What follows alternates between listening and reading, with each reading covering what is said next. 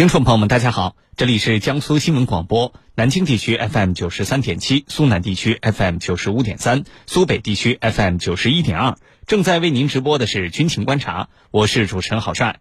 今天的军情观察，我们一起来关注以下国际军情热点。俄罗斯与白俄罗斯将举行联合空中演习，这场演习释放了哪些战略信号？尹锡悦宣称，如果与朝鲜关系紧张升级，韩国可能会用核武器来武装自己。尹锡悦的这番话有哪些深意？韩国真的会走上拥核之路吗？军情观察为您详细解读。今天节目之中，我们邀请到的两位军事评论员分别是军事专家陈汉平和军事专家袁周。军迷朋友们，大家好，我是陈汉平。军迷朋友们，大家好，我是袁周。欢迎各位听众通过大南京 Live 查看本期节目的内容摘要，并且参与话题讨论。您对目前的国际局势有哪些自己的见解？您最关心的军事热点都有哪些？请尽情留言，郝帅会邀请军事评论员跟您一起来探讨。请关注江苏新闻广播的官方微信，点击菜单栏收听互动大蓝鲸 Live，或者是在大蓝鲸 APP 找到军情观察的话题帖，就可以给我们留言了。那么接下来关注第一条军情热点。据央视新闻报道，白俄罗斯国家安全委员会第一副秘书长穆拉维科一月十五号表示，俄罗斯与白俄罗斯将于一月十六号到二月一号举行联合空中战术演习，白俄罗斯武装力量空军防空部队所属机场和靶场都将参与演习。穆拉维科强调，此次演习是区域联合部队正常的例行训练，完全是防御性质的。那么，这场演习到底释放了什么样的战略信号呢？接下来我们一起关注。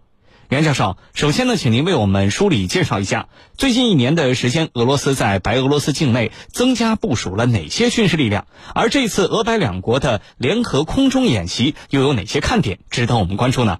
好的，关于俄罗斯在白俄罗斯境内的军事部署问题啊，应该属于俄罗斯的最高军事秘密，我们很难详细了解俄罗斯究竟部署了多少力量在白俄罗斯。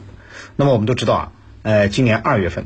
俄罗斯发动了对乌克兰的特别军事行动，其中进攻基辅方向的俄罗斯军队是从白俄罗斯出发的。那么当时，俄罗斯军队以演习为名，在白俄罗斯境内部署了俄罗斯的第五合成兵种集团军、第三十五和第三十六集团军三个集团军，兵力人数大约在五万人的规模。但是，随着俄罗斯对白俄罗斯特别军事行动的展开，这些俄罗斯的军队都已经离开了白俄罗斯。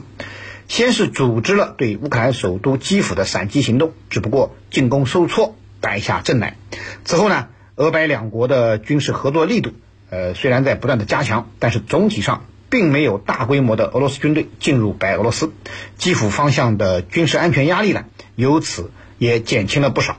直到今年的九月底、十月初，俄罗斯总统普京和白俄罗斯总统卢卡申科达成了一项协议，要组建俄白联合部队。之后呢？俄罗斯就迅速向白俄罗斯派遣了一支九千人规模的部队，并向白俄罗斯提供了伊斯坎德尔 M 导弹和 S 四百防空导弹。此后呢，俄罗斯就不断的向白俄罗斯增派了规模不等的军事力量。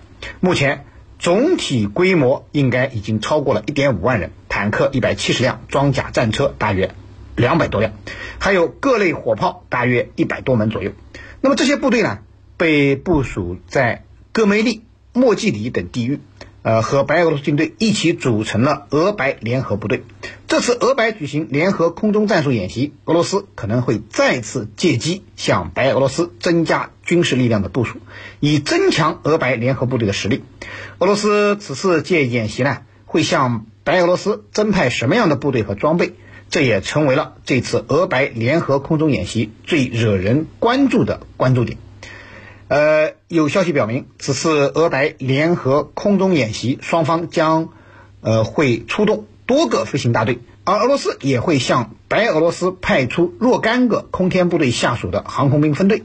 至于其他军事力量是否会增派到俄罗斯，那么值得我们持续的关注这件事儿，因为俄罗斯军事力量进驻白俄罗斯之后。可以从北方对乌克兰形成较大的军事压力，而乌克兰对俄罗斯借道白俄罗斯向其发动进攻的担忧，肯定也会随着俄罗斯军队进入白俄罗斯的数量不断增加而不断加大。主持人，好，谢谢袁教授的介绍。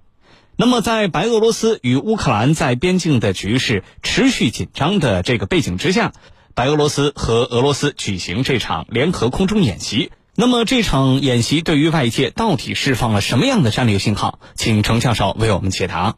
这次演习呢，其实我们从白俄罗斯国防部所发布的声明当中可以看出来，这次演习与俄罗斯特别军事行动所涉及的。地区的局势以及北约在俄白边境地区加强军事部署是有关系的。也就是说，这次军演完全是针对北约方面在俄白边境地区正在加强军事部署，同时呢，和某些国家正蠢蠢欲动，欲向乌克兰提供主战坦克也有关系。那么此前呢，乌克兰曾经说说这个。演习其实表明了，很有可能俄罗斯和白俄罗斯要联手对乌克兰开辟第二战场，发动突然袭击。其实这个说法呀，更主要的是在渲染局势，在把西方国家拖进来。呃，乌克兰说，在今年一月十五号左右，就有八架战斗机来自于这个俄罗斯的八架战斗机和四架。货运机抵达了白俄罗斯，准备要开战。其实我觉得这是乌克兰方面啊故意渲染局势，要把西方拖进来的。那么回到这个话题上来，这一次军演啊，我觉得呃规模它并不大，其实还在于这个起到一种威慑的作用。那到底起到什么样的威慑作用呢？就是告诉乌克兰方面。如果说这个战事进一步扩大，你不断从西方获得最新的武器装备的话，那么我很有可能会采取这个其他的行动来对你形成压力。那这样的话，对乌克兰来说呀，的确会给他形成一种压力。未来要不要去从西方接受大量的武器装备，去进一步扩大战事呢？我想，这是这一次军演。要对他所发出的一个明确的信号，就是如果你这么做，那么现在我可以在两侧对你形成压力。那么同时，这样一个军演也能够为在乌克兰东部的俄军减轻压力啊，就是给他们减轻所面临的军事压力。那么同时，它还会起到一个作用，什么作用呢？就是要对西方国家。形成一个明确的信号，就是假如说你们进一步逼迫的话，那俄白两家很有可能携手采取行动。那么白俄罗斯呢？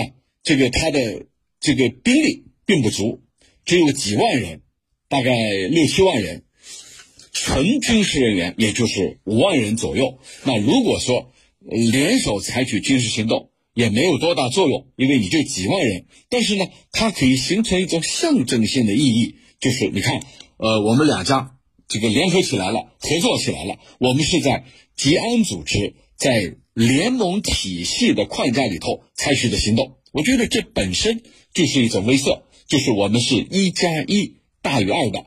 尽管白俄罗斯兵力并不是很多，但是呢，我们可以，我们两家可以形成一加一大于二，这本身。就是一个象征意义，就是一个信号，所以这一次俄白在这个时刻举行军军演啊，我觉得更多的还是要形成威慑力，特别是对乌克兰和对一些准备向乌克兰提供主战坦克的国家所形成的这种威慑力，就是如果说你继续拱火、继续扩大战事的话，那么我可以在两侧对乌克兰形成夹击，到时候咱们走着瞧。